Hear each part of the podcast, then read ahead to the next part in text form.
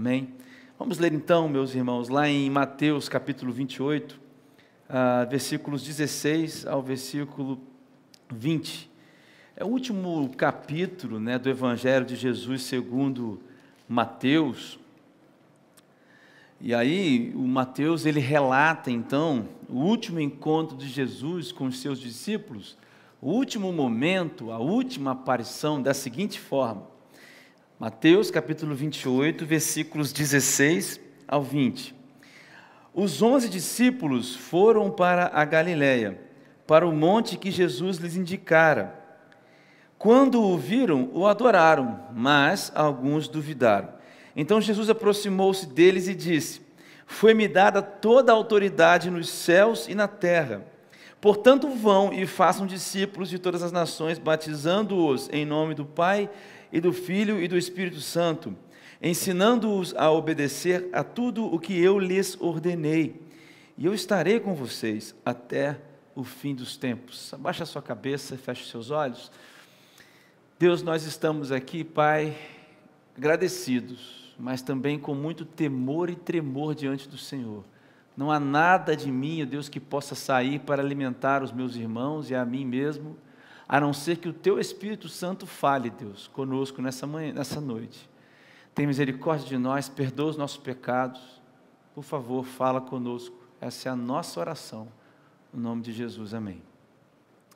Pessoal, essa série de mensagens foi muito especial para mim, porque ao pensar sobre fôlego, eu pude encontrar a minha própria vida nessa, nessa dimensão de alguém que percebe que algo novo está começando, talvez um novo ciclo de vida.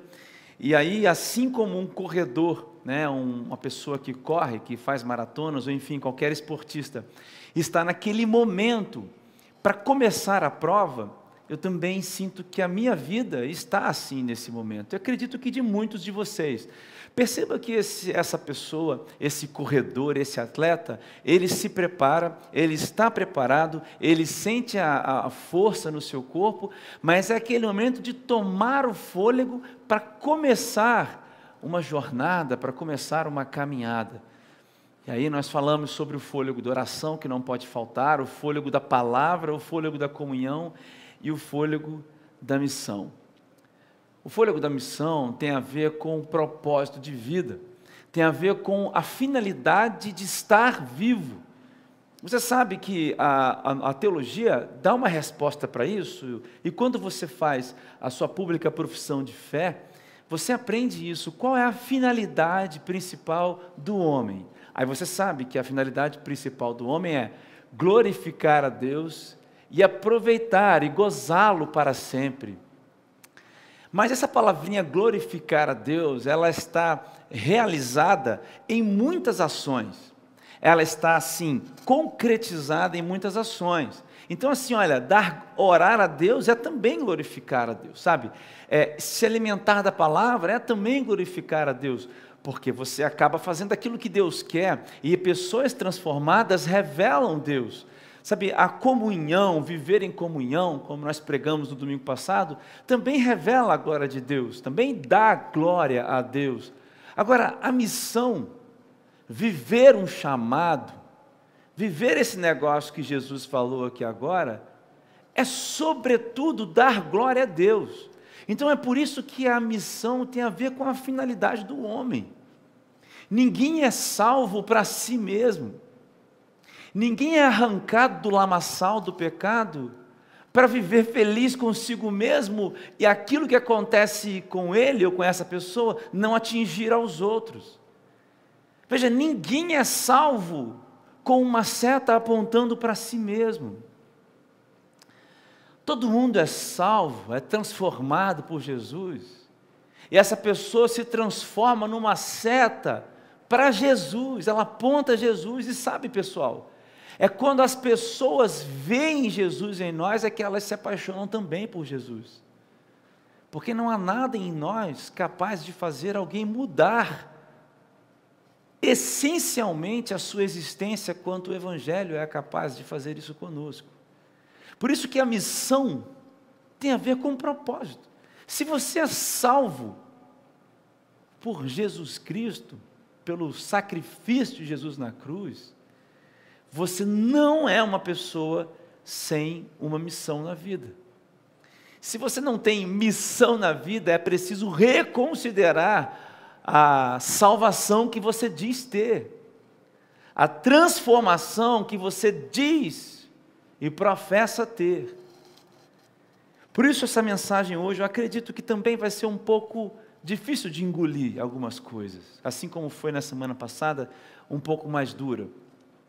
E eu quero começar falando com você sobre algumas verdades da missão. Primeiro, existe um chamado específico para cada um de nós, como o apóstolo Paulo diz lá, lembra em Romanos 12 que nós dissemos na semana passada, o apóstolo Paulo diz que Deus chama alguns para ah, profetas, outros para mestres, outros para ensino, outros para isso, outros para aquilo. Então, assim, existe um chamado específico.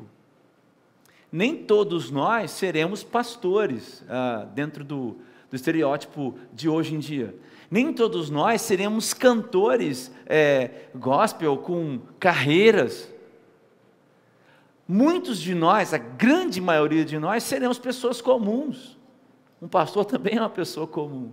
Mas teremos a fazeres durante o dia normais, naturais. Seremos médicos, advogados, engenheiros, músicos, seremos ah, é, professores, dentistas, seremos pessoas comuns. Mas eu não estou falando do chamado específico, eu estou falando da missão da igreja. Porque mesmo que você seja médico, engenheiro, advogado, estudante, professor, comerciante, empresário, você tem um chamado comum. Existe um chamado, presta atenção, existe um chamado que me liga, que liga a mim a você, que passa pela minha vida e conecta a minha vida à sua vida independente da sua atuação profissional. É sobre este chamado, é sobre essa missão que eu quero falar rapidamente com você hoje. É a missão da igreja. A missão da igreja. Então, a primeira verdade é que existem duas maneiras de olhar para essa missão, através do chamado específico e a missão da igreja. A segunda coisa é que a missão ainda é a mesma ainda é essa que Jesus diz aqui, cara, em Mateus 28. A missão não mudou, você não precisa acrescentar palavras. Você não precisa seguir outro modelo. Você não precisa ressignificar a Bíblia no sentido de ser o nosso código de conduta porque a missão ainda é a mesma e os parâmetros da missão ainda são os mesmos. Mudaram-se, ou melhor, mudou-se o tempo, a sociedade, mas a missão ainda é a mesma. A mensagem da missão ainda é a mesma. O objetivo da missão ainda é a mesma. Terceira verdade é que ela não é simples e nem é fácil. Isso aqui não é coisa para um ser humano, por suas forças, cumprir. O que Jesus disse, a gente vai ver isso, não é para mim e para você cumprirmos com as nossas forças, nem qualidades, nem capacidades, nem dinheiro. Não, é, não são essas coisas que sustentam a missão. Ela não é simples, ela não é fácil. E ela depende de coisas sobrenaturais. Veja Mateus 16, capítulo 8, Jesus mesmo diz para Pedro, né? Pedro, pois também eu te digo que tu és Pedro, e sobre esta pedra, a pedra aqui é a declaração de Pedro, que ele fala que sim, tu és o filho de Deus, fala para Cristo. Então, sobre essa declaração, Pedro, eu edificarei a minha igreja. Aí olha só o que Jesus completa: e as portas do inferno não prevalecerão contra ela. Ou seja, cara, existem as portas do inferno contra a igreja. A missão não é simples e nem é fácil, não é natural. Quarta verdade é que o Satanás ele se opõe o tempo todo contra a missão. Efésios 6 diz que nossa luta não é contra a carne, nem contra o sangue, mas contra os principados e o que? E as potestades do ar. E aí o apóstolo Paulo desenvolve o texto sobre a armadura. A palavra, a sandália, né, o escudo da fé, aquela coisa toda. O Satanás, ele se opõe, ele é o nosso opositor na missão. Você não está caminhando numa missão livre, leve e solto. Você está direcionado a guerras. Quinta e última verdade é que o mundo precisa conhecer Jesus, cara. Essa é a missão. A missão é fazer Jesus conhecido. A gente vai entrar um pouco mais a fundo nisso. E nós estamos transmitindo essa boa notícia. Boa nova é, é o significado da palavra evangelho, boa notícia. Olha, então o mundo precisa conhecer Jesus e nós somos os portadores das boas notícias. João 3,17 diz assim: Porque Deus, aliás, pois Deus enviou o seu Filho ao mundo, olha aqui, olha, não para condenar o mundo, mas para que o mundo, para que o mundo fosse salvo por meio dele. Isso significa dizer que o mundo precisa de salvação. A ira de Deus foi apaziguada sobre aqueles que recebem a Jesus como seu Salvador. Mas aqueles que não recebem estão debaixo da ira de Deus e vão enfrentar o inferno. A não ser que Deus se revele pela sua maravilhosa graça. E sabe de uma coisa, meu querido? Deus usa mim e usa você para se revelar. Tá ligado? Essa é a missão. Então, depois dessas cinco verdades, eu quero desenvolver com você um pensamento simples aqui, mas baseado nesse texto de Mateus. Eu quero ir conversando com você meio que versículo por versículo. versículo. Primeira coisa que eu vejo no texto de Mateus 28 é o seguinte: é, é o que está escrito no versículo 17. Porque o texto fala de pessoas que foram encontrar Jesus, aí os onze discípulos, no caso são só os onze, porque Judas Iscariotes já tinha cometido o suicídio, né? Então havia ali apenas onze, não havia sido escolhido ainda um novo discípulo, né? Porque houve um outro discípulo que era o Matias, né? Que depois os discípulos eh, decidiram colocar no lugar do Judas. Depois que Paulo vem, ele se chama de décimo terceiro. Então é nesse momento aí que a palavra diz o seguinte: olha, quando esses discípulos viram Jesus, o adoraram, mas alguns duvidaram. Eu fiquei pensando nesse negócio, mas alguns duvidaram. Sabe por quê? Porque Jesus tinha morrido, tinha ressuscitado. E segundo o relato de Mateus, Mateus conta que acho que é Maria e Marta, não sei se são duas Marias, agora me falhou a memória, mas encontram ali Jesus ressuscitado, e Jesus diz para elas: Olha, fala para o pessoal, para os meus discípulos, me encontrarem lá na Galileia. Aí é, a, elas avisam para eles e eles vão. E aí, quando eles chegam e dão de cara com Jesus, eles ficam assustados. Esse é o relato de Mateus. O relato de Lucas conta algo mais. O relato de João ah, conta outras passagens antes desse acontecimento. Mas, de fato, essa foi a última vez que o Senhor Jesus ressuscitado encontrou seus discípulos e alguns deles duvidaram. Alguns deles duvidaram que ele era Jesus. Eu fico pensando nessa cena, nessa cena. A palavra não diz quem foi, cara. Mas alguns desses discípulos duvidaram. Dos onze, cara, não eram os, os outros que acompanhavam Jesus, eu estou falando dos apóstolos. Dos, dos apóstolos que caminharam com Jesus.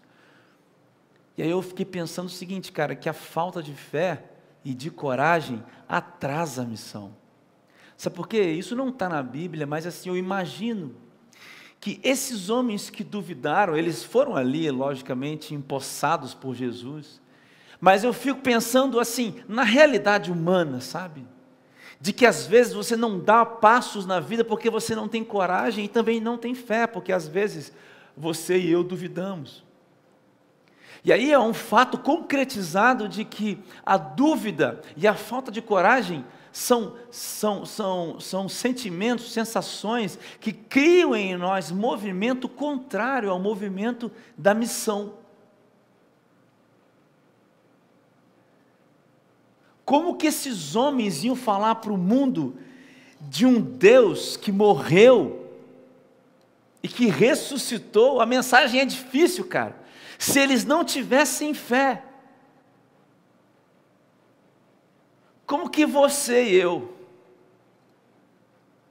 vamos concretizar a missão se a gente não tem fé e se a gente não tem coragem?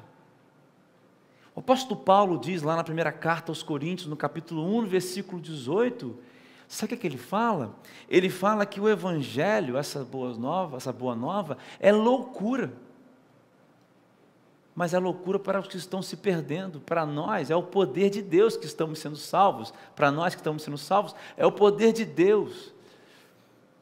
Mas você entende que é loucura para o mundo ouvir a palavra de Deus? Agora fica difícil quando a gente também não crê que a loucura para eles é o poder de Deus em nós. Primeira coisa que eu vejo nesse texto, falta de fé e de coragem atrasa a missão. Eu fico imaginando se não houve alguns contratempos depois para esses que meio que tutibiaram ali, não acreditaram tanto ou duvidaram de Jesus, cara. Talvez hoje você precise de fé e de coragem. E aí eu digo coragem no mais amplo sentido, talvez é no seu trabalho, cara. Para chegar para alguém e falar de Jesus. Talvez não é falar, talvez é ter uma atitude diferenciada. Talvez, cara, é a coragem e a fé para dizer: eu serei a luz aonde eu devo ser, porque a luz transforma. Talvez é na sua casa. Mas não se esqueça disso, cara, que a fé e a falta de coragem, elas atrasam a missão. a ideia de gente que perde tempo. Porque eu disse no início que a missão é sobre propósito de vida. Então, você imagina uma peça que foi feita para encaixar nesse lugar. E a gente quer encaixar a peça em outro lugar, a peça gasta. Passa tempo demais tentando outras coisas. Você foi feito para um objetivo. Você foi salvo para revelar a salvação que está em você. E quando isso acontece em você, cara, eu posso te dizer que encontrar esse propósito, viver esse propósito que é para a igreja, a missão, isso chama-se felicidade. Eu posso garantir isso para você. E essa perda de tempo, essa falta de fé, essa coragem atrasa a felicidade, cara. Atrasa propósito para você, atrasa você estar tá no lugar certo, fazer a coisa certa, viver leve, viver em paz. Missão é isso, cara. Segunda coisa, eu vejo nesse texto é que a força e a autoridade é de Jesus. Olha só o que diz o versículo 18. Então Jesus aproximou-se deles e disse: Foi-me dada toda a autoridade no céu e na terra. Agora deixa eu te falar uma coisa. Por que, que Jesus está dizendo isso aqui? Jesus já havia morrido, já havia ressuscitado. E olha, meu irmão, existem diversos relatos no Velho Testamento e no Novo Testamento a respeito desse momento da vida de Jesus, da morte e da ressurreição. Mas existe um lá em, segunda, em Coríntios, é, é Colossenses capítulo 2, versículo 15, que o apóstolo Paulo, tomado de uma, de uma, de uma, de uma capacidade de poetizar as coisas, ele então faz um, cria uma alegoria para isso aqui e, e, poetiza esse momento. Lá no versículo 15, o apóstolo Paulo diz que Jesus Cristo, ele sai da cruz e deixa o, o escrito que era meu e seu da dívida pregado na cruz, pregado na cruz. Então ele sai por todo no reino espiritual com os demônios, o diabo agarrado, é, amarrados em correntes e, diz, e faz disso um desfile para todo mundo espiritual ver que ele é o rei dos reis. Você está entendendo? Eu gosto de usar essa alegoria do, do Paulo lá no segundo capítulo do, do, dos, de Colossenses, versículo 15. Porque é exatamente por isso que Jesus pode dizer: a autoridade é minha, porque me foi dada, porque eu fui à cruz, eu venci a cruz. E olha, eu, não rasguei a dívida, eu paguei a dívida. Jesus disse: Olha, eu não rasguei a dívida que vocês tinham, porque rasgar a dívida era ir contra a ira de Deus que precisava ser apaziguada. Mas Jesus prega, está pago, o sangue de Jesus foi derramado e é por isso que ela está paga. A dívida está paga. Então, quando Jesus diz isso daqui, é esse Jesus que está dizendo, que já tinha morrido e ressuscitado. Então veja, é um Jesus vencedor que está dizendo isso daqui. Assim, é, é, com, com a etapa do plano da redenção, assim, já realizada, essa etapa da morte e da ressurreição. Agora me, me, me diz uma coisa: por que é que a gente acha que a autoridade e a força da missão são nossas? Por que é que eu sempre ouço as pessoas dizendo: eu não sei, eu não posso, eu não consigo, eu não tenho capacidade? Por acaso foi você que morreu na cruz? Por acaso foi você, a você foi dada autoridade? Por acaso é você o filho de Deus que veio à terra? É claro que você é um improvável como eu sou. É claro que você é um incapaz de completar a missão como eu sou. É claro que não há em você qualidades tamanhas para que por você a missão seja completa. É claro que não há. Mas a autoridade é a força de Jesus. Você está numa missão em nome de Jesus. Nós, eu e você, somos canais.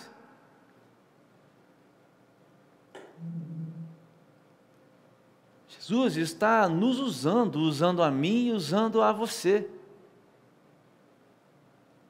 Agora, por outro lado, existe gente, tem gente que não vai para frente, que não se move, porque se sente o improvável.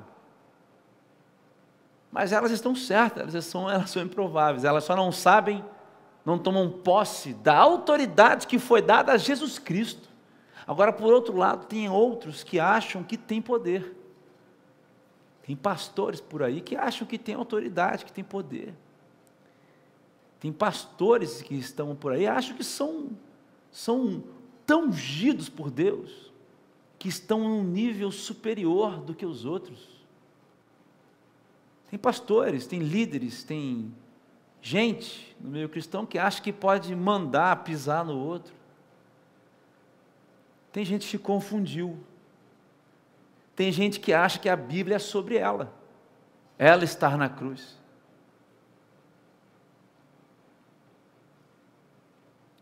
Eu digo isso com muita tristeza no coração.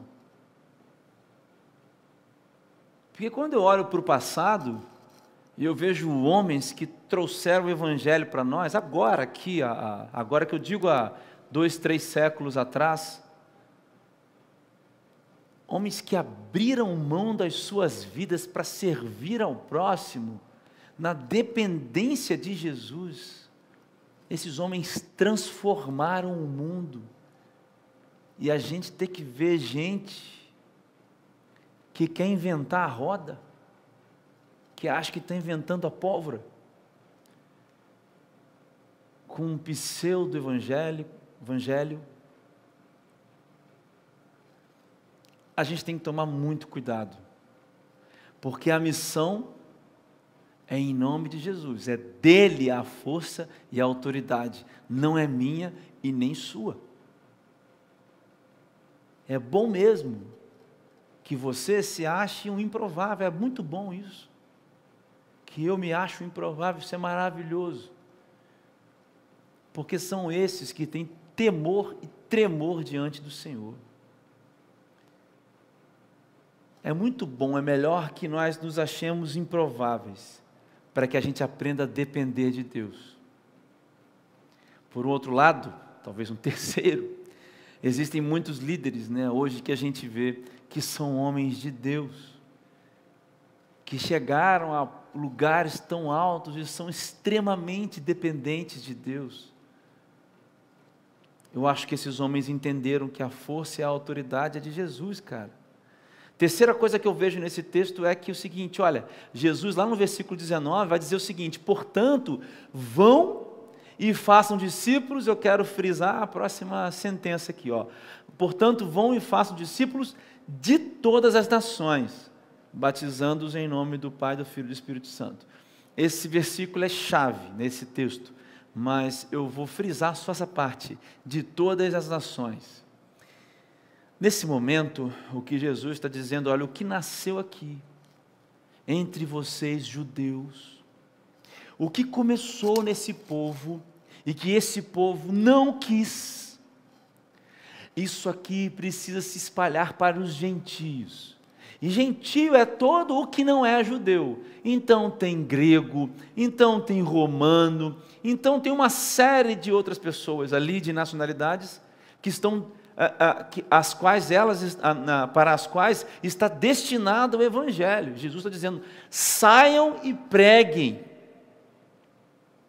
Agora, é um erro você entender esse versículo como um chamado única, exclusivamente, missionário para aqueles que fazem missões em outros países.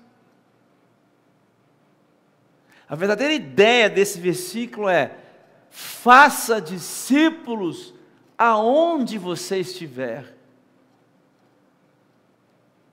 Você não vive dentro de um casulo sozinho. Se você estiver bem em condições naturais, existe uma nação do seu lado.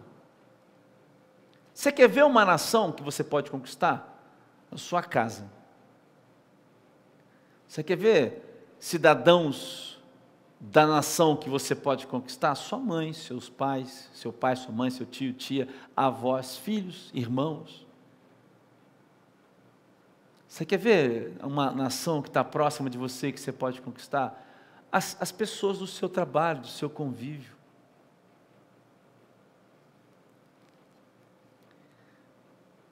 Você quer ver uma, uma nação que você pode conquistar? As pessoas que você sabe que estão padecendo aqui nesse mundo, perdendo as suas vidas pelos vícios da droga, das outras coisas, todas essas coisas.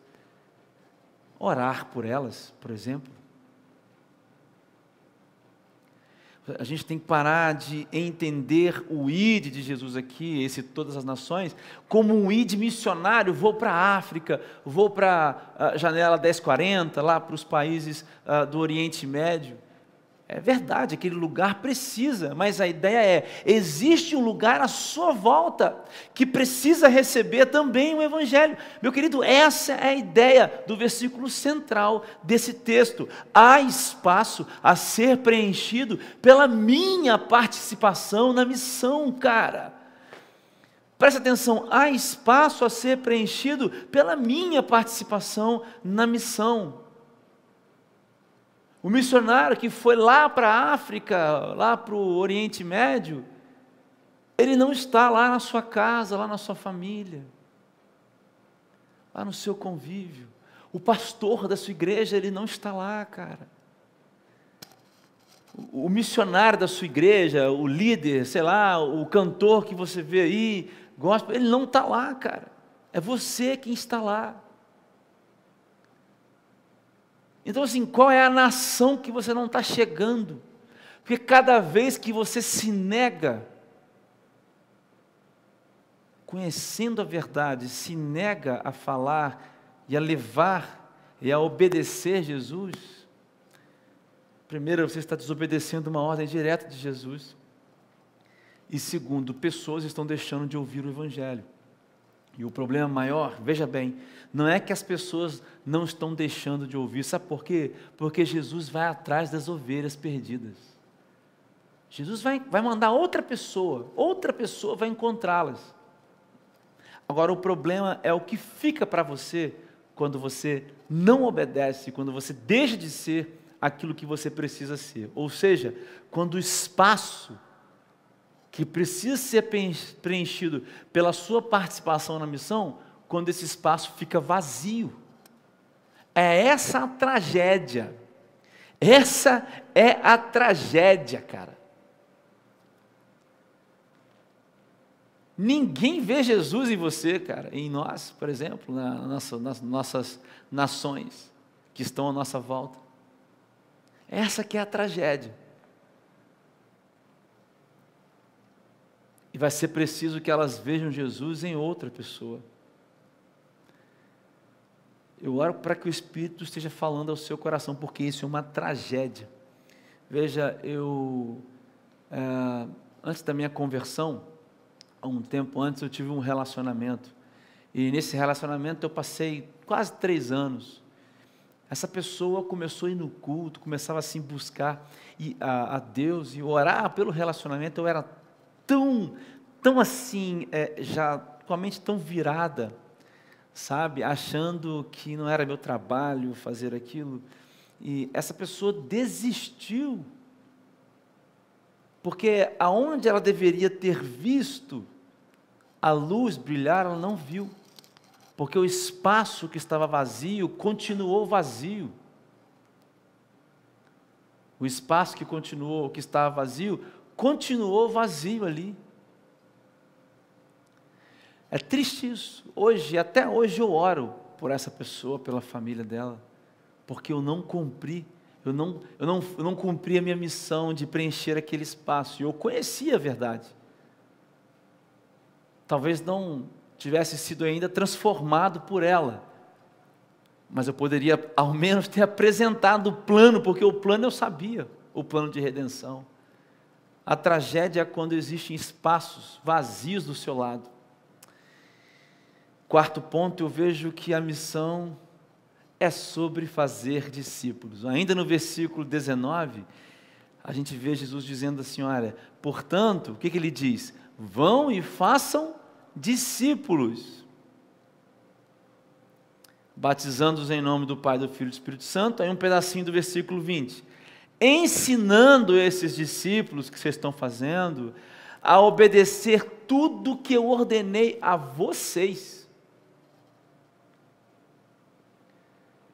Jesus está dizendo: ensinem para os outros, façam cópias dos outros, é, produzam cópias de mim nos outros, como vocês são cópias de mim.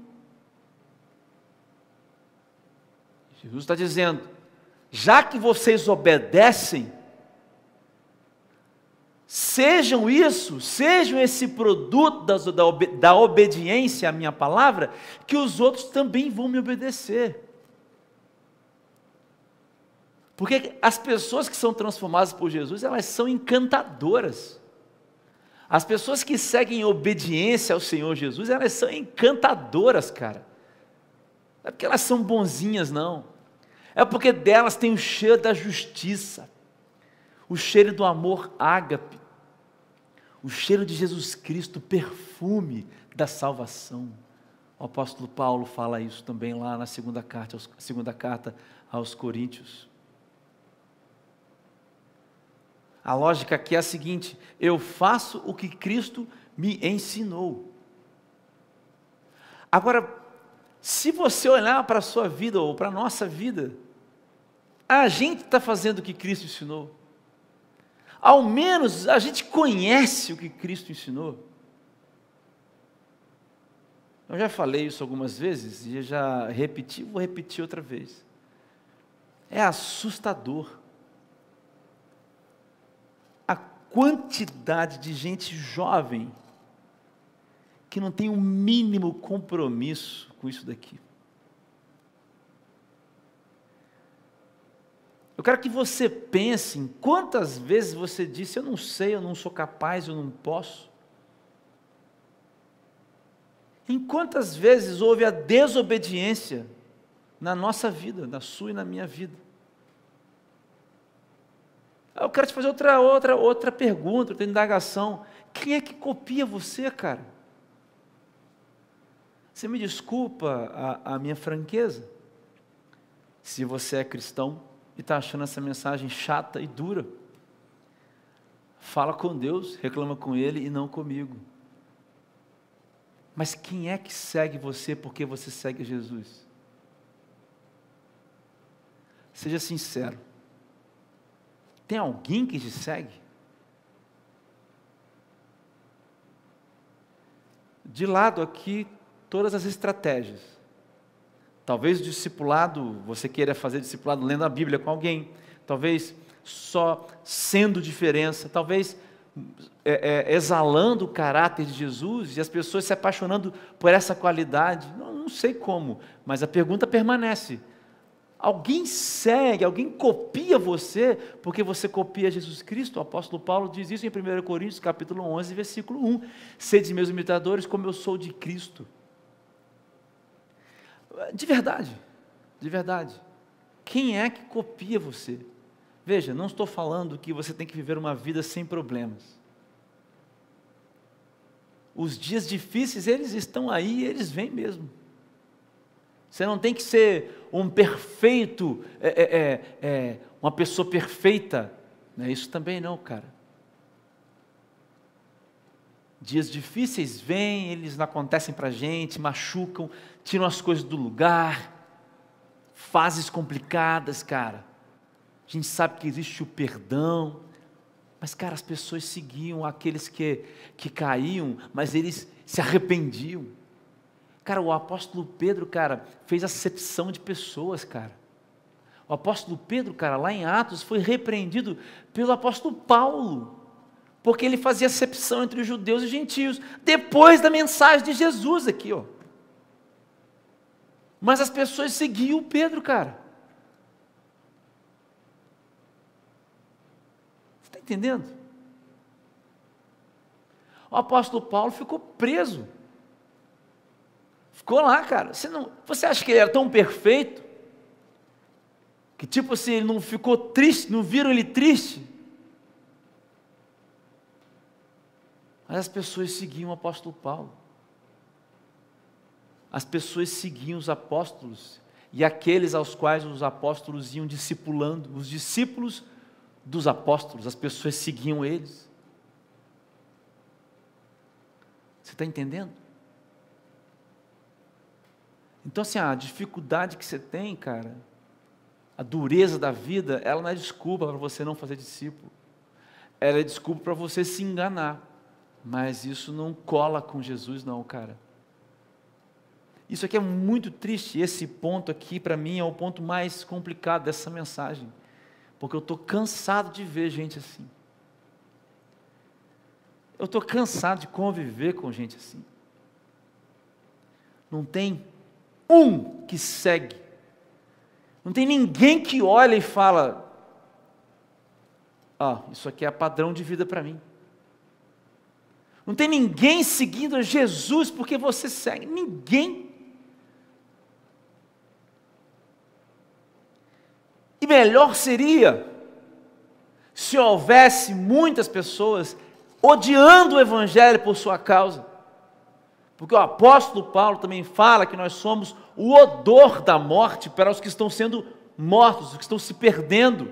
Porque nem todos vão aceitar a palavra ou, ou, o convite de Jesus, o sacrifício de Jesus, mas para não aceitá-lo, elas precisam dar de cara com ele, com o Evangelho. Para não aceitar o Evangelho, elas têm que dar de cara com o Evangelho. Mas a vida nossa é tão mais do mesmo, é tão em cima do muro, é tão zero à esquerda espiritualmente falando, que ninguém vê nada na gente. Que não exala nem o odor da morte para os que estão sendo mortos e nem o cheiro, o aroma suave da vida para os que estão sendo ah, salvos. é uma coisa que me deixa assim com o estômago embrulhado. Porque eu fui essa pessoa, né? A maior parte da minha vida. Eu fui esse cara. E de novo, isso não é sobre ser pastor, ser cantor, ser missionário, ser não sei o que lá. Cara, isso tem a ver com ser apaixonado por Jesus, cara, ser transformado por Ele. Ser um ser humano, uma gente humana, gente de carne e osso, apaixonado por Jesus, alimentado pelas palavras de Jesus, que obedece a Jesus Cristo. É isso aqui, cara. Ó, aqui eram 11 pescadores, gente que não sabia nada, meu irmão, gente que não falava nada. Sabe o que está escrito lá em Atos 4, versículo 13? Quando o apóstolo, Paulo, o apóstolo Pedro falando, as pessoas se admiraram porque viam que o apóstolo Pedro não sabia, era um homem sem conhecimento, era um homem iletrado, e as pessoas ficaram admiradas e criam no evangelho e vinham e vinham porque eles viam um homem improvável, mas que foi transformado, cara. Deixa eu te contar uma coisa. Você sabe onde o apóstolo Paulo pregava quando ele chegava nas cidades? O cara ia nas sinagogas, cara. Quando ele estava no meio dos judeus, ele ia nas sinagogas e batia de frente com os judeus. Ali tinha muita gente que sentia o odor da morte e se afastava. Mas tinha muita gente que sentia o, o, o cheiro, o aroma da salvação e se, e se entregava a Jesus. Quando o apóstolo Paulo ia então pregar nas regiões que eram ah, ah, ah, havia muitos gentios, ele debatia com os filósofos da época, de igual para igual. Você está entendendo o que eu estou falando? Isso é de dar nojo, é de dar, de dar embrulhar o estômago. Não sai nada da maioria de nós. Ninguém deixa de seguir Jesus porque sentiu o odor do Evangelho. É difícil a palavra, mas viu a palavra através de nós. E ninguém segue a Jesus porque também não vê a palavra através de nós. Ninguém. A missão é sobre isso, cara. Você sabe qual é a missão da igreja? É fazer discípulos. É isso aqui.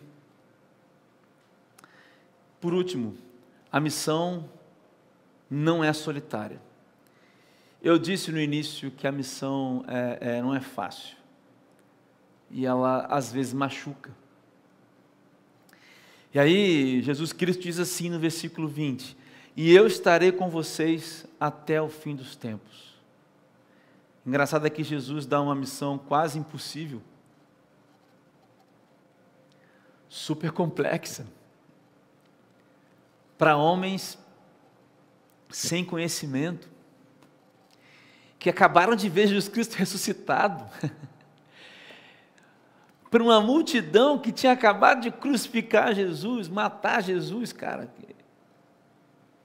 Jesus fala: vai para essas pessoas aí, cara, que me mataram, e, e fala para elas do que vocês estão obedecendo, do que vocês estão vivendo. E Jesus sabia, cara, da dureza que seria. Mas ele diz para finalizar o texto, ele fala: Eu estarei com vocês. Lá em João capítulo 16, Jesus diz assim: Olha, o mundo vai odiar vocês, porque o mundo me odeia também. Mas fiquem tranquilos, vocês não estarão sozinhos. E a mesma coisa que uh, Jesus diz aqui em Mateus capítulo 28. Até o fim dos tempos.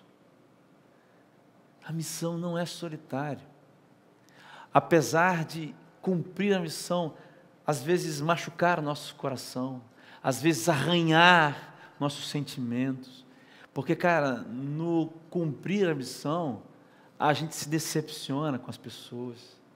Cara, na cumprir a missão, a gente vê pessoas que não estão nem aí para o Evangelho, cara Nesse negócio de cumprir a missão, a gente vê que muitas igrejas, cara, são só negócios. Negócio onde a moeda de troca é gente, tá ligado? Onde a moeda de troca é gente, é sentimento das pessoas. Na missão, cara, a gente se escandaliza vendo as pessoas, cara, tripudiando do evangelho, cara. Aí na missão, cara, a gente se decepciona com a gente mesmo. Porque a gente falha também com as pessoas, a gente erra também, cara. A gente peca, a gente escorrega. Na missão, cara, a gente desanima. Sabe, pessoal, tem uma passagem lá no finalzinho do livro de Atos. Você conhece, né? O apóstolo Paulo está saindo de uma prisão ali com os, com os guardas, mas acontece uma grande, uh, uma grande tempestade no mar. E aí o, o, barco dele, ele fala, fica calmo, ninguém vai se perder. Eles ficam agitados, o apóstolo Paulo também fica com medo, eu fico imaginando isso, cara. Aí o barco é despedaçado, cara. Aí eles caem numa ilha onde tinha gente, cara, que não, ninguém falava nada, a língua deles. Aí uma serpente morde o apóstolo Paulo, mas aí se cumpre né, a palavra de Jesus, lá em Marcos 16, né? A serpente que mordeu o, o Paulo, não aconteceu nada com Paulo. Mas aí eu fico pensando nessa situação, que sabe, eu acho que é essa situação da missão. Às vezes o barco despedaça, cai numa água, Cara, e aí a gente fica na, na, na, na ilha, encontra gente que não fala nada parecido com a gente, a cobra vem e morde a gente. Mas, cara, esses homens eram sustentados por uma fé inabalável. Eles não deixavam de sentir medo, eles não deixavam de carregar as marcas, sabe, pessoal, da caminhada, da missão, cara. Mas sabe o que é o lance? é que se você tirar desses homens a missão, ou se você retirasse desses homens a missão, você tiraria deles o coração. Sabe qual que é a grande questão nesse final aqui? É que quando tira da gente a missão, tira da gente o coração também. E aí, se você agora entender que a missão não é solitária, mesmo que assim os barcos estejam quebrados, cara, você esteja no momento de flutuar, e eu me incluo nessa mesma leva, porque eu sou carne e osso como todos nós somos. E aí, se a gente entender que a missão, cara, não é solitária, e que Jesus está ali segurando as nossas mãos, cara, agora, nesse exato momento, dessa turbulência enquanto a gente está na missão. Talvez se a gente entender isso, a gente vai poder perceber que se a gente parar com a missão, a gente para com o coração, o coração para de bater. No final das contas, a gente volta para o início da mensagem glorificar a Deus. O propósito da nossa vida. Porque se nós somos homens e mulheres que vivem a missão, mesmo nas dificuldades, entendendo que esse é o nosso coração batendo, cara, Deus vai ser glorificado através da gente, da nossa vida, cara. É impossível a gente viver essa vida achando que o nosso objetivo é passar num concurso público. Que é você conseguir juntar o seu dinheiro para comprar sua casa. Quão longe nós estamos dos homens de Deus que viveram com Jesus Cristo, se esse é o nosso pensamento. a nossa meta, nós estamos aqui para glorificar a Deus. E uma grande parte disso é cumprir a missão da igreja. E a missão da igreja é o fôlego do coração. Quem não cumpre a missão morre por não ter mais o coração. Por mais difícil que seja, complicado que esteja, mais caótico que o cenário esteja, a missão ainda é o pulsar do seu coração. Você pode buscar as coisas dessa vida, os seus sonhos dessa vida, os concursos, casamento, comprar sua casa, você pode fazer isso tudo, mas isso tudo caminha ou aponta para o mesmo sentido ou na mesma direção da missão. Você faz essas coisas porque você quer fazer discípulos nessas coisas. É porque Deus te colocou lá para que você experimentasse a missão ali. O meu intuito com essa mensagem hoje é despertar a minha, sua mente, a minha e a sua mente que nós não somos pessoas sem tarefas no mundo espiritual ou no Evangelho. Nós temos uma missão. Não troque de lugar as coisas. Esteja atento ao fato de que você não está sozinho. Eu vou terminar essa breve reflexão e eu quero orar por vocês, por cada um de nós. Eu não sei se tem pedidos, eu não tô, eu não tô ah, conseguindo ah, ah, ah, ver bem ali o que está escrito, mas eu quero orar por cada um de nós. o meu desejo é que assim a gente consiga compreender hoje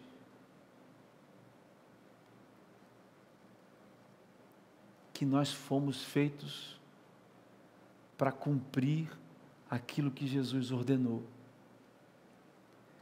Fazer discípulos em todos os espaços que nos competem estar. E fazendo isso, obedecendo a Jesus, e fazendo isso, sabendo que Ele está conosco até o fim dos tempos. Eu não sei se você deixou para trás a sua missão porque você se machucou demais. Eu não sei se você não cumpre a missão porque você tem vergonha ou porque você talvez não tenha tido um encontro verdadeiro com Jesus. Seja lá o que for. Hoje, se o Espírito Santo falou com você, você precisa tomar uma postura diferente na sua vida tudo precisa confluir para a missão. Tudo. Todo lugar que você estiver, aonde você estiver, com quem você estiver, missão. É disso que o seu coração precisa. Eu vi aqui hoje pregar e falar isso para mim e para você.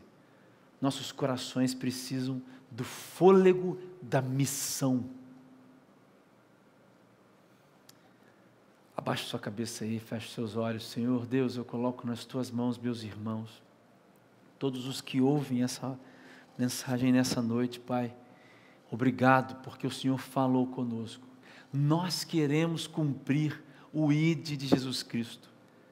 Nós estamos convencidos de que essa é a nossa maior uh, chamada na vida, esse é, é o nosso destino aqui na terra fazer discípulos. Senhor, que se descortine na mente dos meus irmãos, em qualquer e em toda a área da vida delas,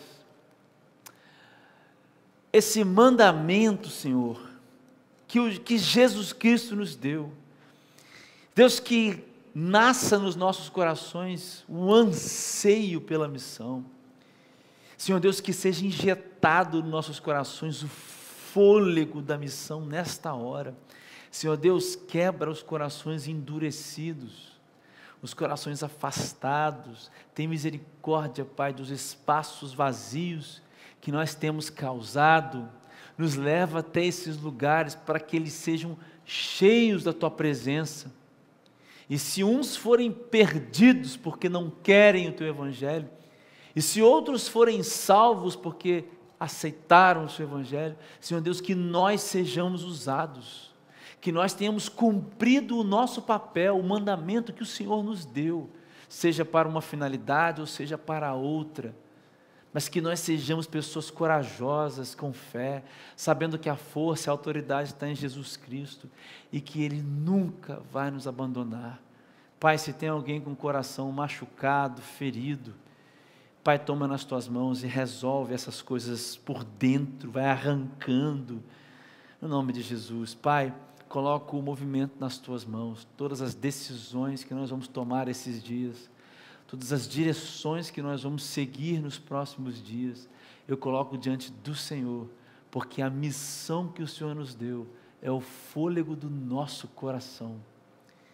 Senhor Deus, nos livre da realidade onde a gente deixe de pregar, onde a gente deixe de fazer o que a gente tem que fazer por causa de medo, por causa ah, de, de falta de fé, por causa de falta de coragem, por causa também, Deus, de falta de maturidade, por causa de brigas. Nos livra dessa realidade, mas quebra a gente, molda a gente, a mim e a todos que me ouvem, para que a gente caminhe seguindo os mandamentos e esse mandamento de Jesus Cristo, essa ordem de Jesus.